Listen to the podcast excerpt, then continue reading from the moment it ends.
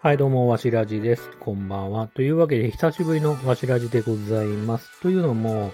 ここ最近ね、奥様が、えっ、ー、と、夜中まで起きてまして、うちはね、そんな都内のマンションなんですけど、そんなね、広い家でもないんで、まあちょっとね、こうやって、なんちゃってラジオと言いますか、こういう感じのね、音声録音してる姿をね、やっぱ奥さんに見られるのはちょっと恥ずかしい気がするんで、ここ最近ちょっと録音ができていませんでした。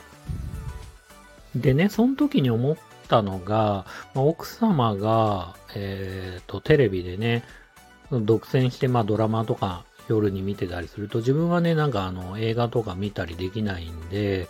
あの、ただただね、携帯いじってダラダラしてたりすることもありまして、ちょ、これ良くないなと思って。で、結構僕ね、あの、絵を描いたりとか、まあ動画編集したりとか、あの、ブログ書いたりとか、まあ、いろいろ、まあ、えっ、ー、と、アウトプットしたりとか、まあ、こういう感じでね、音声録音したりっていうのも、まあ、アウトプットの一つだと思うんですけど、まあ、またはね、インプットって形で、まあ、映画見たりとか、まあ、ゲームやったりとか、まあ、本読んだりってなんてこともあるんですけど、あのね、やっぱ時間を無駄にするの嫌だなぁなんて思って。で、その時思うのが、まあ、これ別に全然否定的というか、あの、何かをこう、悪く言うつもりはないんですけど、奥さんはですね、ただ起きてるんですよね。ただ起きてる。まあドラマを見たりするんですけど、携帯をいじってまあ買い物をしてるのか、何してるのかちょっとわかんないですけど、何かをね、こう、クリエイティブするわけではなくて、何かインプットして、そう情報をね、すごく詳しくなるわけでもなくて、こういう人って、これ単純に不思議だなと思うんですけど、こう何が目的っていうか、言い方変ですけど、こうどうしたいのかなって思っちゃったりするんですよね。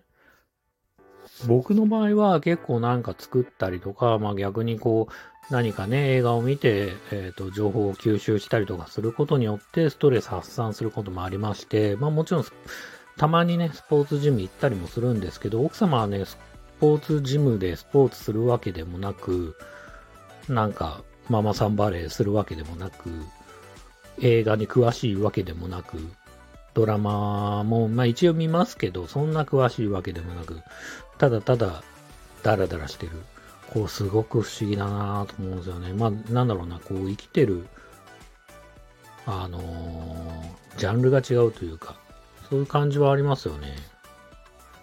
これは単純に、なんていうかな、批判でもないし、なんだろう、オチがある話でもないんですけど、ただただ不思議だなと思ったお話でした。ってな感じでね、今日は本当久しぶりの録音でしたが、まあ、特にオチのない話で、ただただ不思議だなと思った話をさせてもらいました。最後まで、えー、お聞きくださってありがとうございました。それではまた。